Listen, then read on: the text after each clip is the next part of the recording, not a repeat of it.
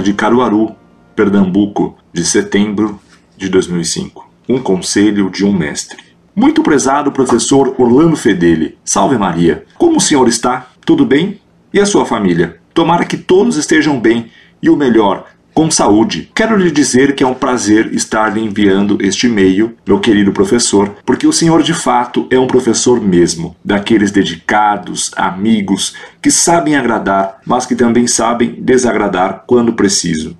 Isto é o que faz o senhor, de fato, ser um professor nota 10.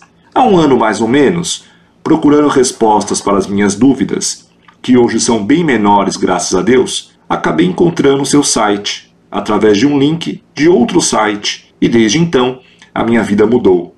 Já não é a mesma como antes. Mudei, meu caro professor, minha forma de ver as coisas, o mundo, as pessoas. Sabe, seu site foi um dos colaboradores para esta luz.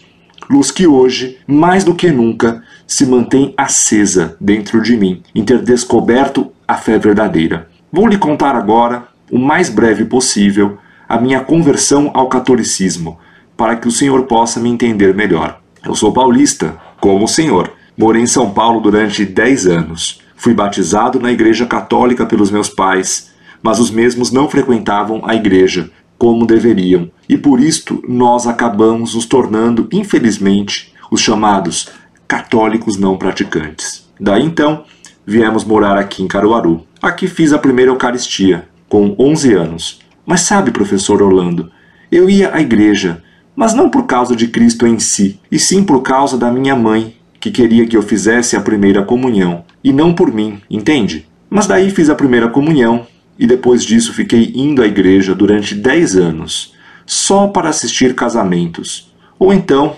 acompanhar meu pai nas terças-feiras na missa de Santo Antônio, do qual era devoto. Só que meu pai estava doente, com câncer, e chegou o momento que ele já não podia mais ir para a missa, e com isto eu também deixei de ir. Em 2001, depois de uma discussão com a minha mãe, que dizia que eu era tão católico que nem ia para a missa, que eu resolvi ir.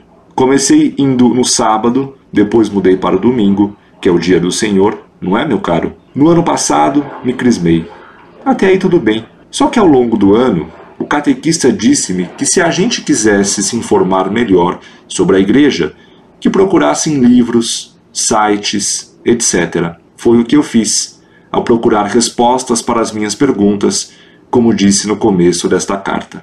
No final do ano passado, comprei livros de autoria do padre Alberto Gambarini, o qual me ajudaram e tem ajudado e muito, mas acabei encontrando seu site, o qual me despertou para muitas coisas. No começo achei um tanto duro, mas ele foi amolecendo dentro de mim. Eu comecei a entender porque vocês do site são duros com certas pessoas. E isto cada vez mais estava me despertando, e o resultado brotou dentro de mim, uma vontade de defender a fé católica como vocês estavam defendendo. E isto cada vez mais tem aumentado em mim. Suas respostas, dadas a vários internautas, me fizeram gostar de você ao ponto de chamá-lo de meu professor, se não se importar, é claro, pois o Senhor, por algumas vezes, ao ler suas respostas, que inclusive tenho muitas salvas em meu computador, me fez chorar de emoção. Por exemplo, pela sua defesa da Virgem Maria, quando respondeu ao pastor Saul da Lagoinha,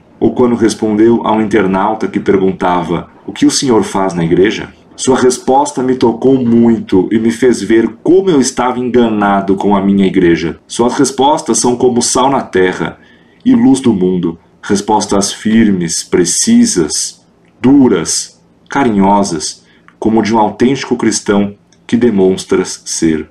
E com isto, acho que o Senhor ganhou um novo aluno. Um aluno de longe, é verdade, mas que está perto do Senhor pela internet. Um aluno que está aprendendo a ler quando não queria mais, que nunca tinha se interessado a ler, a estudar, mas que graças a seu site isto mudou. Aliás, tem mudado. Hoje, como disse, sou uma outra pessoa e posso dizer que estou me convertendo ao catolicismo graças à sua ajuda indireta, através de seu site. E também, com isto, meu caro mestre, eu tenho pensado bem sobre minha vida e, sinceramente, de janeiro deste ano para cá, graças a esta conversão, estou querendo ser um padre, mas não um padre como alguns que tem por aí, moderninhos, mas um padre que goste de ensinar a doutrina, que cuide dos mais necessitados, que celebre missas como manda a Santa Igreja, que use a batina como deve ser. Enfim, um padre, um pastor dedicado a seu rebanho. Estou fazendo encontros vocacionais em um colégio católico daqui da cidade e já conheço o seminário daqui da cidade, o qual inclusive já dormi devido a um retiro espiritual. Eu sei, meu caro mestre, dentro do que eu li em suas respostas, as cartas faltam padres, igreja fria e retardada, sem querer ensinar o Padre Nosso ao vigário, etc. Li todas as respostas que o senhor deu a esses internautas. E aí eu lhe faço uma pergunta. O senhor acha mesmo que vale a pena ser padre hoje em dia, do jeito como a igreja no Brasil está?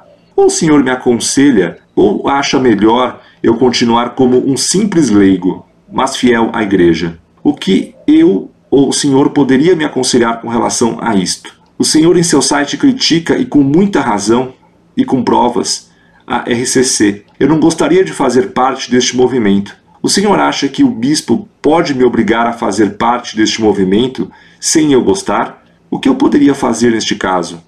Bem, meu caro professor, gostaria muito de saber sua resposta. Aliás, já conversei com um padre de minha paróquia e ele me incentivou a continuar com os encontros vocacionais e seguir em frente, se é este o meu sonho.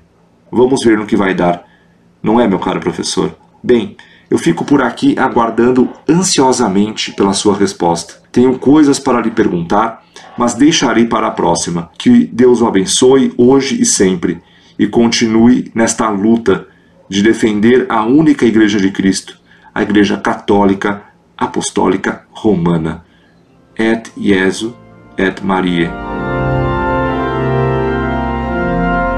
Muito prezado, salve Maria. Muito obrigado por suas palavras que têm o exagero próprio da juventude, quando a juventude se entusiasma em conhecer alguém de perto. Peço-lhe que reze a Deus por mim, para que faça pálida imagem daquilo que você, bondosamente, imagina que sou, pois realmente não sou digno de tanto louvor. Claro que o aceito de coração como meu aluno internauta, esperando que um dia você o seja em concreto, quando nos encontrarmos, se Deus quiser. Recomendo-lhe que reze muito para que Deus mantenha sua vocação sacerdotal. Não conheço hoje nenhum seminário que lhe pudesse recomendar.